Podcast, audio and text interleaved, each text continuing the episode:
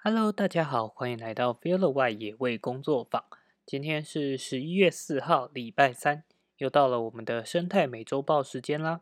我是 Jimmy。那这个礼拜呢，呃，还蛮多篇新闻想要跟大家分享的。那首先第一篇也是呃前面其实提提过很多次的跟光电有关的议题。那这一次呢是。主要讨论的区域是在台南跟嘉义的地方，他们的盐业用地，呃，因为之前也有就是承租给一些光电业者，就是让他们可以去设置光电板。那呃，因为后来引发了一些就是争议，就包含呃当地在乎生，就是对生态比较有关关注的团体就去。呃，就是抗议。那后来，呃，就是国产署，就国有财产署，他们就邀请了特有生物研究中心去嘉义跟台南的盐业用地做一个勘察。那最后就判定说，哎，某有一些就是盐业用地，其实它是重要的野鸟栖息的环境。其实这个东西本来就，呃，算是对生态有有兴趣的人。就知道的，就是在台南嘉义的沿海地区，其实本身它的野鸟的资源就相当的丰厚，尤其是水鸟。那尤其是当呃过境的过境的一些候鸟来的时候，其实那个场面是很壮观的。那所以后来国产署呢就认为说，比较好的处理方式就是呃如果。这些盐业用地，它是属于野鸟栖息的高敏感区域的话，就不会提供给光电，就是设置。那呃，之前如果不小心已经就是同意的区域呢，后后来如果判断说，哎，它是也是属于野鸟野鸟的重要栖息环境的话，就会全全呃，就是全额的退退那个保证金给。给业者，那我觉得这也是在光电的部分算是一个比较振奋人心的消息。那其实很多地方就是跟生态都还是会牵扯上关系啦，所以我们我个人还是觉得说，就是在呃上上周还是上周有提到的，去推行。屋顶型的光电其实对于环境来讲是最好的，就是在我们人类已经开发的地方，然后去做这些就是对环境友善的，其实相对来讲，它能够对环境带来的帮助会大上许多。所以如果还没有去就是联署那个推行屋顶型光电的朋友的话，也可以就是加把劲去。跟朋友们介绍这件事情，然后让让政府知道，其实大家都还是比较希望我们去发展屋顶型光电，而尽量避免去用这些自然环境来去做呃所所谓的绿能发展。那就麻烦大家多多推广啦。再来第二篇新闻呢，也是人类的活动对于自然环境所造成的一些改变。那其实这个这个呃观点，我觉得对于生态稍微有了解的人，可能很早就都有这样子的推论。但是最近在这一篇新闻，算是把它比较呃科学化一点了。就是在英国的研究团队去证实了说，人造的光跟灯照的时间延长，其实已经确确实实影响到了生物们的活动模式。那影响的范围呢，其实非常的广，就包含了呃，会去影响到很多物种的荷尔蒙分泌啊、繁殖周期、活动模式跟食物链都遭受到改变，包含了像呃有一些植物它可能会因为人造光的人造光的关系而提早开花，或者是造成了昆虫去减少授粉，然后一些海鸟去撞到灯塔，或者是海龟把灯光误认为是夕阳而迷路，所以这些种种的因素其实都跟就是我们人类的人为活动有关系。那虽然说呃人造光所带来的影响不完完全全都是坏处，譬如说有些部分的呃物种，它可能就是因为人造光的关系而获得了好处，但是整体来讲，因为人造光的关系，还是大大的影响了所有生物的生活模式。对，那所以呃研究团队也就表示出。呃，我们就是对于整体除了全球环境的变化之外，其实一部分也要去思考，就是我们在使用灯光的的这个部分，也要被纳为以后呃，就是也要去审思啊，我们对于环境所造成的影响。那其实这个这个点在这几年算是蛮常。拿出来被讨论的，包含说，呃，之前也有一张图，就是貌似是从美国 NASA 那边所呃，就是拍摄的，就是在台湾的时候，我们的西部海域晚上的时候几乎是非常的亮的。那虽然说我们现在人类的作息已经很难去回到说，哎，晚上我们日落而息，然后晚上不要去。开太多的灯，其实我们已经很难回到那个状态了。但是，也许可以去思考说，呃，怎么做可以让让环境所受到的光害是比较小的。但是，呃，这个其实牵涉的点非常的多，包含如果我们拉回不单纯只是讨论自然环境议题的话。其实最近也发生了一起，就是在台南发生了一起女大学生遭到呃就是杀害的新闻。那它其实就跟就跟就是那一条路的路的，就是太过于昏暗，可能也有关系。所以这样的议题其实有时候它就是会在某些点上面变得很冲突，就是在安全跟跟环境，有时候我们就是在。生态跟人之间做一个拉扯，那不过也但就是我觉得很多东西就是本来就是要根据不同的状况去做应对，像譬如说呃台南台南发生的这起案件，我们当然就是希望说，哎，在基于人的安全情况下，可能就是要把会通行的呃路，就是频繁有。有人在使用的地方，就应该要做出比较好的呃安全措施。那只是如果回到比较环境的部分，可能我们可以针对光害这部分去思考的是，譬如说像呃之前也有提到过的，在垦丁的夏都饭店，他们呃有在海滩上发现海龟，所以呢，他们就在晚上去做一个熄灯，让海龟不会因为饭店的灯光，而就是走错方向，然后反而没有办法到海里。那像这个相对来讲，就是一个对环境比较友善的。那只是我们就必须去针对个案去思考怎么做对环境是好的。然后如果在人有需求的情况下，怎么样做对人是好的？对，就是这么的复杂。好。我们来到第三则新闻吧。第三则新闻呢，嗯，这个议题也是前面有提到过的。这则新闻呢，主要要探讨的议题又是喂食野生动物这件事情了。那他这次主要讨论的地点是溪头自然教育园区。其实，在溪头自然教育园区呢，之前就有呃，应该说也发过不少篇文章，因为在那个地方算是。假日游客非常多的，然后那边的生态也相对来讲丰富，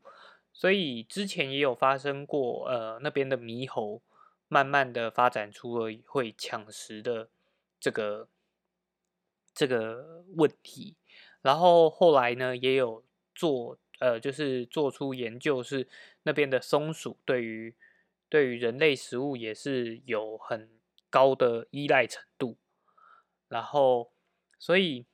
就也有发出，就是当松鼠它吃了过多的呃人造食物的时候，因为它平常的食物可能会比较去耗损它的牙齿。那松鼠它是属于啮齿类的动物，所以当当它都是吃人类提供的食物的时候，它的磨牙这个需求没被满足，它就更有可能去呃啃食树皮来达到它一个磨牙的效果。那所以呃喂食松鼠，除了松鼠发生过咬伤人的意外，也可能会导致那边的整个生态系被影响。那这一次的呃主要物种呢是白耳画眉这种鸟类。那主要是呃，有一位住在南投喜欢摄影的，就是先生，他在退休之后就很蛮常去到溪头这边去做一个呃摄影啊，拍摄自然环境啊这样子的行为，然后他就发现说，哎，因为全球因为呃，武汉肺炎的关系，所以导致台湾人出游就在国内的旅游景点的人数就会暴增嘛。那就发现说，哎，溪头的游客变多之后，慢慢的连白耳画眉也不怎么怕人了，甚至当人类在吃东西的时候，它是会就是在人的周围，然后对，就是不断的注视着食物，就一副乞讨的样子。那这样的呃。问题其实，因为就我刚讲的，之前溪头就已经呃有发生过猕猴跟松鼠的呃，就是跟人类讨食物的情形发生，所以其实溪头林呃溪头实验林管处呢，他们就有呃就是也有设立了禁止喂食的这这个标语，希望劝阻大家就是不要去喂食。但是，因为它实际上并没有真法令跟法则可以约束，所以效果非常的有限。那就会变成说，呃，虽然定出来说劝阻大家不要喂食，但是还是会有很多人，就是趁着没有呃劝导员看不到的时候，就拼命的喂食。那呃，就是除了一方面，我们的喂食可能会改变了。就是动物的行为，甚至可能进而影响到生态。另外一方面是像松鼠跟呃白耳画眉这两种动物，其实之前它跟人类的接触是比较不会那么频繁的。就是像松鼠跟白耳画眉，可能是看到人就会马上离开的动物。但是因为喂食这个关系，增加了人跟这两种动物的互动，那有没有可能导致疾病上的传染？其实也是很难说的，所以在这边我们也只能就是劝阻各位说，呃，多告诉你的身旁的朋友，就是尽量呃不是尽量，而是不要去喂食野生动物，然后也减少跟野生动物很直接的做一个接触，就好比说像呃台湾在几年前。就是又发现说，哎，我们的原生物种鼬獾，它身上可能是带有狂犬病病毒的。虽然那个狂犬病病毒到底有没有传人的风险，是目前还在做研究的。那之前也有就是小呃，我的朋友就是他可能在路上遇遇到了，可能是遭遇车祸的鼬獾。那他在第一时间不了解的情况下，他当然想要帮助这个动物。可是实际上，如果说这是一只患有狂犬病病毒的鼬獾的话，它也有可能是发病的情况下的话，也有可能去呃，就是咬伤人，然后甚至传染病毒，或者是它可能也不是发病的情况下，可是因为当人靠近它的时候，它一定会警戒，它一定会会反抗。而就就可能造产生一些比较攻击性的行为，也可能导致受伤。所以，对于野生动物，如果第一时间哎有看到它可能有状况需要帮助的话，其实呃都会就是建议是都第一时间先通报，通报地方政府的农业处，那或者或者是熟知的鸟会啊，或者是协会。就是跟生态有关的协会，那他们就会以比较专业的角度去建议你应该要怎么样去做一个防范，然后再去做你最大可能的帮助。对，那喂食的部分，另外一个部分是有看到一篇新闻是在讲说，在呃高雄寿山，在最近也开始呃，就是有举办一个呃影片的放映座谈会，叫做“看见真实”，真是。真实的真，然后实是实物的实。那它主要探讨的一个议题，就是跟跟猕猴跟人之间的各种冲突的一个呃影片。那里面其实有一个部分，它是有访问到，就是平科大的苏秀慧老师。那整篇新闻里面，我觉得有一个有一个。有一句话，我觉得就是很很 highlight，就是很很很让我觉得嗯很认同的，就是呃人猴亲密互动的画面或许温暖人心，但是这可能会造成更多的负面影响。那其实它不只适用在人猴，包含跟很多呃野生动物或者是动物。都是这样的的的关系，就有时候哎，我们跟自然环境接触当然很好，我们跟动物哎和平好像很好，可是当我们是一个毫无距离的情况下，是直接的接触到的时候，它其实造成的后果可能就是呃不一定是那么的好的，不管是对人还是对动物，尤其是如果它变成一个常态，就是。很多人会哎看国外，譬如说有一些灵长类的研究者，他可能做黑猩猩的时候，哎，他可能跟黑猩猩或者是一些黑猩猩小宝宝，可能因为长时间的观察，所以整个呃黑猩猩的族群对于研究者是比较没有戒心的，所以小猩猩可能就会因为好奇而过来。那在这时候产生的互动，所以那个当下你会觉得哇，好。就是是一个你被接纳的那个感觉，那个那个画面虽然很感动，可是如果说这是变成一个很平凡的行为，就当大家都去这样做的时候，其实反而可能对于黑猩猩族群来讲，也是造成了更多的危危险。因为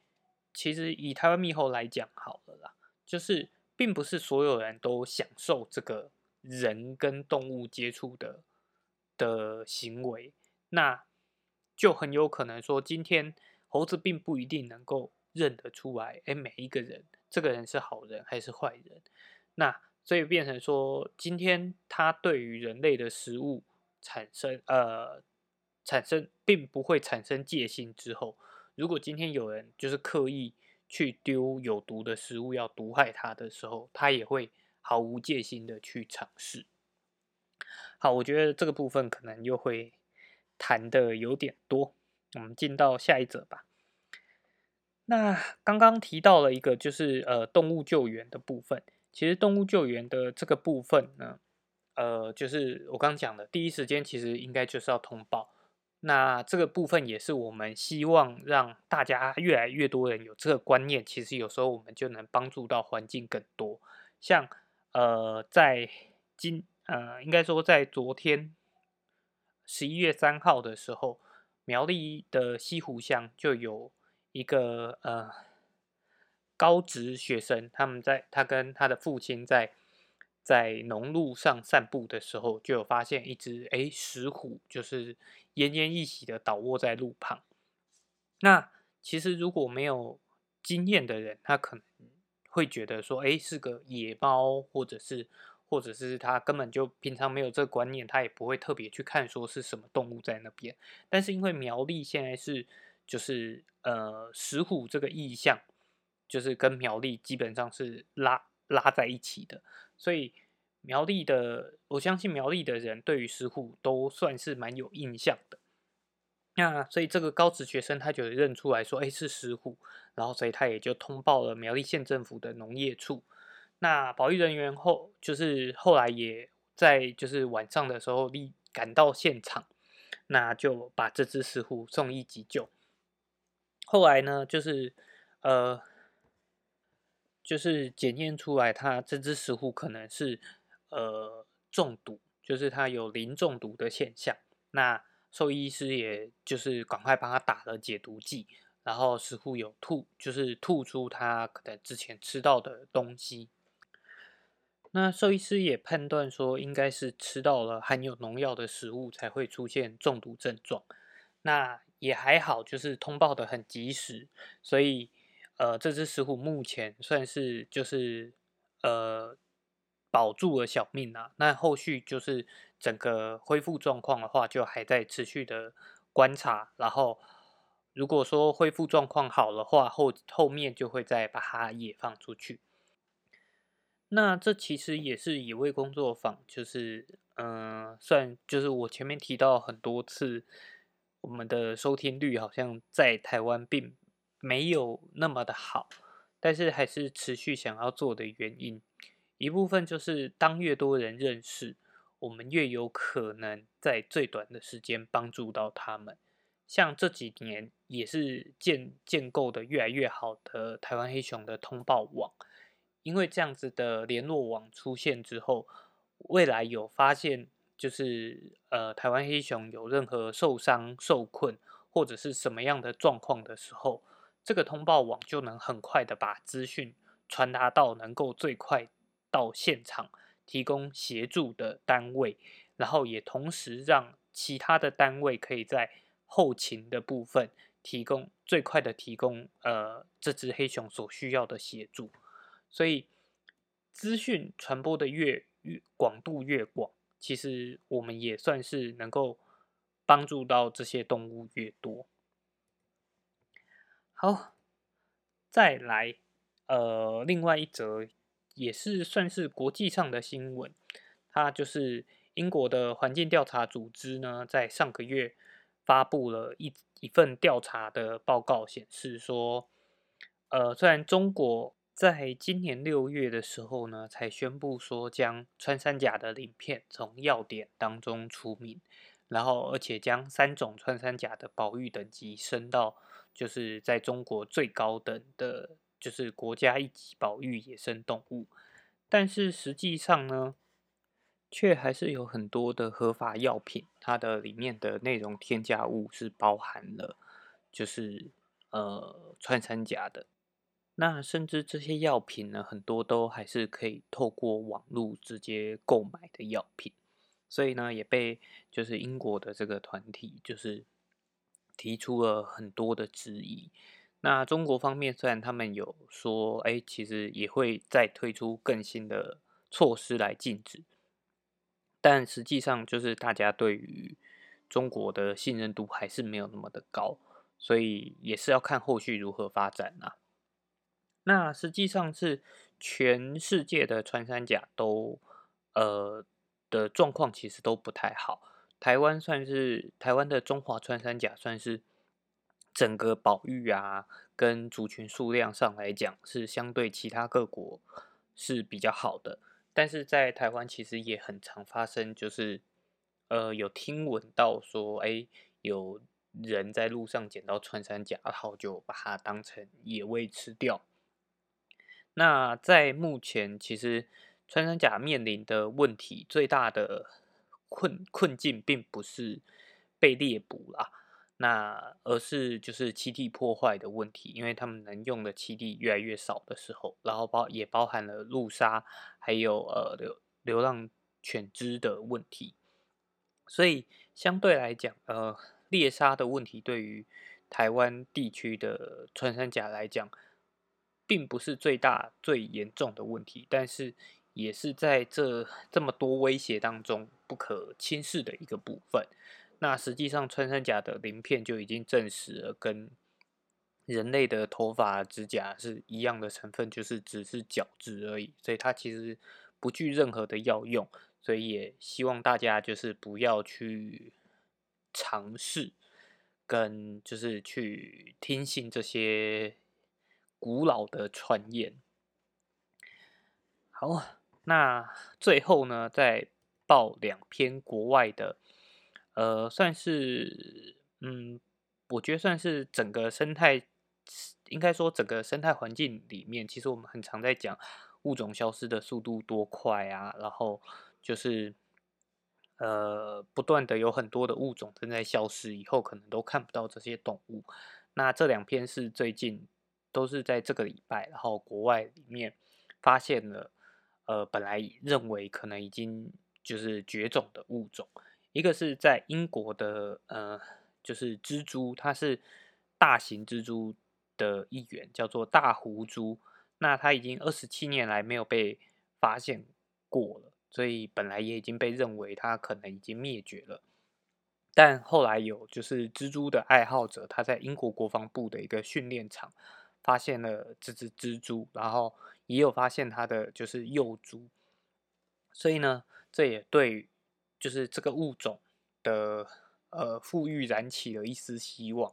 就是。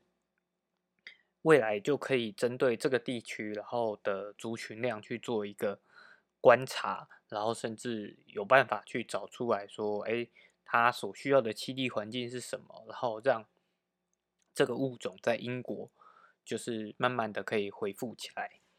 那另外一个呢，是在呃马达加斯加岛的西北部就发现了一个就是沃兹考氏变色龙。那这种变色龙上一次被目击的记录呢，是更久以前了，是在一百多年前。那当然，因为它发现的地方是在马达加斯加岛，它本来的就是呃人的数量就没有那么多，所以本来可能就比较难发现。但另外一方面也是这种，也就代表说这种变色龙它的数量其实真的并不是那么的多。那。而且以前也没有记录过关于雌性的这种变色龙的记录，那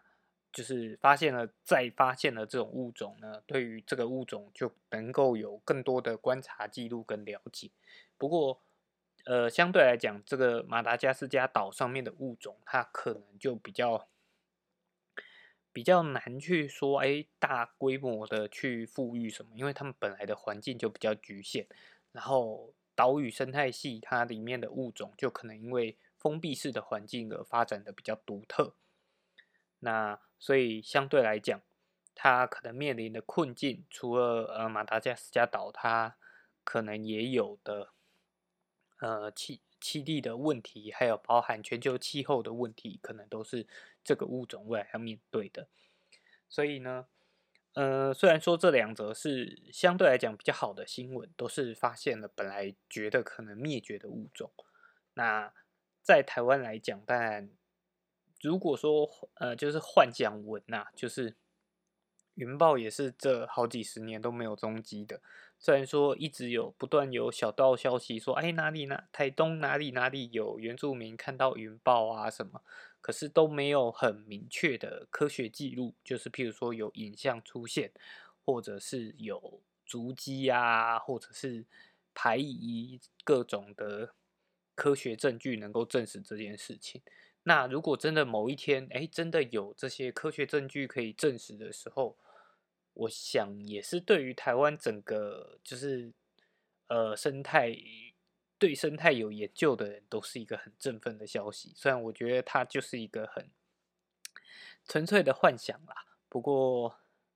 对我们还是希望整体全世界的环境都能够越来越好，然后呃，每一个就是各种动物都可以在地球上就是过着更好的生活。那虽然最后就是讲的有点笼统，不过。我们还是希望朝着这个目标前进。那这个礼拜的生态美洲报就报到这边啦，我们下个礼拜见喽，拜拜。